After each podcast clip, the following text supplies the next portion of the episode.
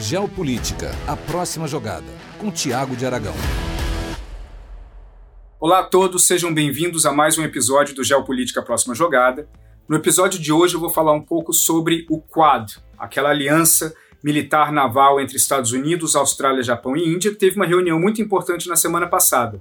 E o ponto principal dessa reunião foi o desenvolvimento de uma estratégia que ainda está sob construção para combater a diplomacia da vacina chinesa. Talvez não combater, mas colocar-se como alternativa, principalmente no Sudeste Asiático. É um assunto bastante interessante, assim como vários outros que nós já falamos antes. Se é a primeira vez que você está assistindo, não se esqueça de se inscrever no canal, de comentar, de recomendar um amigo.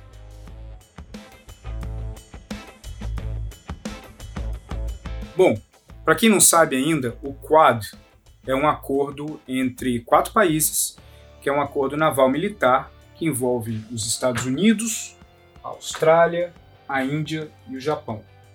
Esse acordo ele começou em 2017, se eu não me engano, mas ele tomou mais tração no ano passado. O objetivo principal desse acordo é organizar operações conjuntas e treinamentos conjuntos navais na região do Oceano Índico e, ao longo do, do último ano, foi tratado para expandir isso na direção do Pacífico. Qual que é o objetivo central? O objetivo central é gerar uma coordenação entre esses países nessa região para conter o que eles estavam vendo, que era uma ampliação da presença naval chinesa aqui.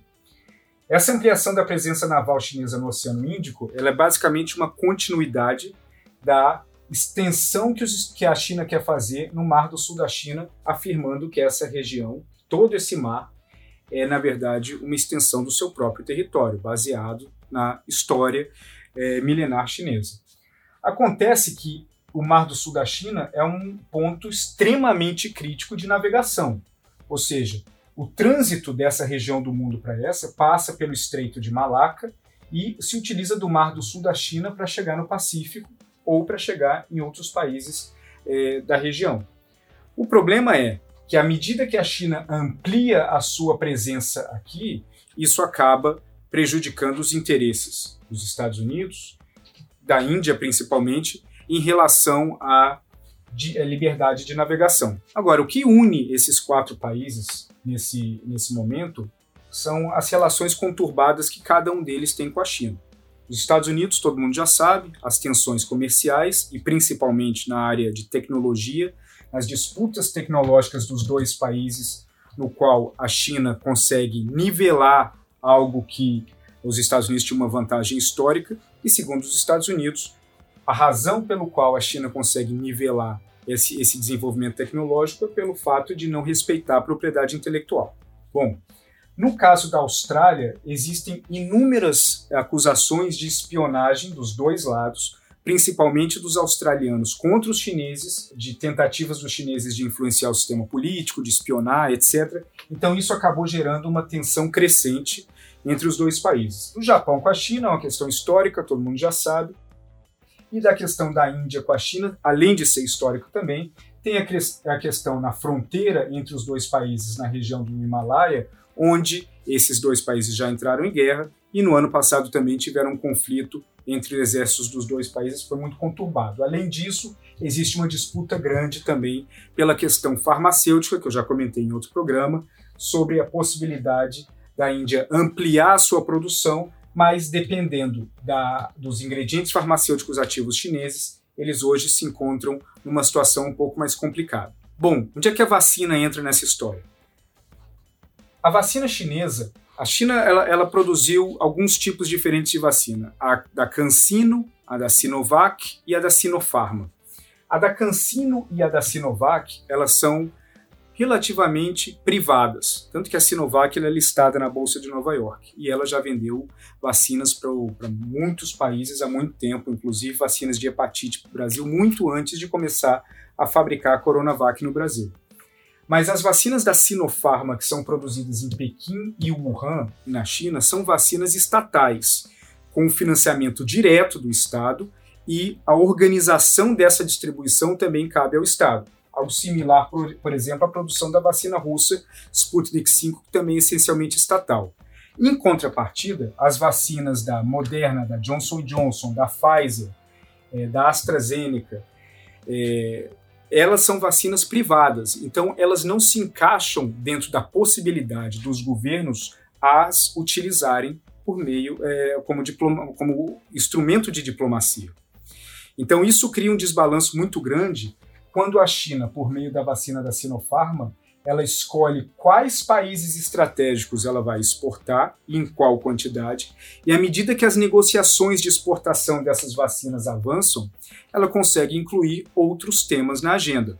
Como eu também mencionei no programa passado, as negociações da vacina da Rússia e da China com a Argentina abriram portas para várias oportunidades, inclusive agora existe uma negociação que a Argentina está dividida entre a Rússia e a China para comprar caças para a Força Aérea, entre outras coisas que a China conseguiu expandir na Argentina por conta da questão da vacina. Na Colômbia também, à medida que a necessidade é, colombiana da vacina aumenta, a China coloca a Sinopharm à disposição, mas também coloca a possibilidade e o interesse da Sinopec, a estatal petroleira é, chinesa, de ter um acordo especial com a Petrocolômbia. Então, Agora, no Sudeste Asiático é onde a aplicação da diplomacia da vacina chinesa se tornou mais visível. Por quê? À medida que a China entende que esses países que, que circulam o Mar do Sul da China estão cada vez mais ansiosos e cada vez mais temerosos da postura chinesa, até porque, dentro do, do quadro atual, a, o que a China afirma ser um território deles acaba invadindo a zona marítima de nove países, a China começa a direcionar vacinas da Sinopharma para vários desses países a fim de amenizar um pouco a narrativa anti-China que iniciou-se com os objetivos chineses em relação ao Mar do Sul da China. Então, no Sudeste Asiático, acabou invadindo é, um tema que é o Mar do Sul da China, que precede o Covid, que é um tema extremamente estratégico, tanto para a Índia quanto para os Estados Unidos, em menor escala para a Austrália, mas também muito importante para o Japão, que faz uma navegação constante passando por essa área aqui. Então, essa construção da China de utilizar a vacina para fortalecer ou para amenizar as críticas e as posições contrárias desses países em relação ao Mar do Sul da China vem funcionando muito bem. E isso que despertou uma preocupação grande nos membros do quadro. Qual foi o grande pulo do gato que se deu na reunião da semana passada entre os membros desses países?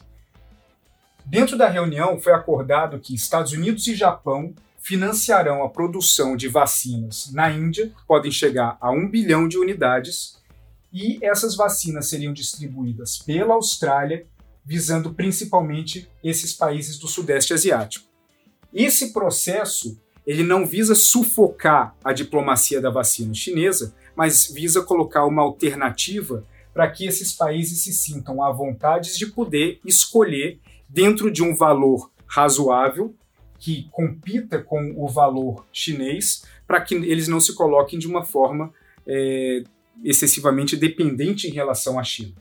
Então, essa, é, esse posicionamento do quadro ele é o primeiro ato da, de ações de países ocidentais, principalmente dos Estados Unidos, de utilizar a vacina para fortalecer um tema diplomático ou um tema especificamente estratégico, na medida que eles entendem o, o risco que isso implica para os Estados Unidos, para o Japão e para a Índia de ter essa região excessivamente controlada pela China. Agora, por mais que esse acordo do quadro de distribuição de vacinas produzidas na Índia visa primordialmente o Sudeste Asiático, esse não é o foco único a médio prazo. Há um entendimento desses países que a estratégia chinesa de, de influência nessa região, nesse quadrilátero, tem um foco muito específico nos países do leste africano, no Oriente Médio, além do Sudeste Asiático. Então, dentro desse quadrado do Oceano Índico, a ideia é que, à medida que a produção de vacina na Índia, por meio de financiamento americano e japonês, é, satisfaça e traga sucesso em relação à distribuição no Sudeste Asiático, o mesmo começa a ser aplicado no leste da África e no Oriente Médio, sufocando assim as possibilidades da, da China utilizar a sua vacina para abrir mercados ou para chegar em acordos estratégicos. Vale a pena sempre lembrar que nos últimos dois anos a China desenvolveu uma relação com a Arábia Saudita muito superior ao que existia há alguns anos, ou seja, a Arábia Saudita, que sempre foi vista como um aliado estratégico americano, continua assim, mas hoje o seu foco não é só os Estados Unidos, já que a China é a maior compradora do petróleo e a China também é um parceiro primordial na exploração de urânio dentro da Arábia Saudita. O mesmo pode se dizer do Irã, onde a China se tornou o principal comprador de petróleo iraniano e, ao mesmo tempo, oferece linhas de crédito bastante generosas para que a economia iraniana sobreviva apesar das sanções. Inclusive, isso faz com que o Irã endureça o jogo das negociações nucleares com os Estados Unidos, mas isso é um tema para um outro programa.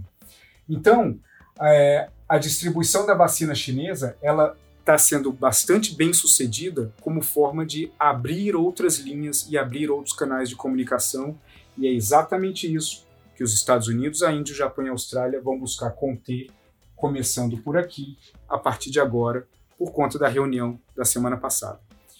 Bom, ficamos por aqui. Esse é um tema extremamente complexo, muito interessante, vale a pena ficar acompanhando como se fosse uma novela. E qualquer dúvida que vocês tenham, qualquer pergunta, comentário, bom ou ruim, desde que com respeito, mandem para mim e estou à disposição de todos. Um abraço. Esse podcast é uma produção Flux.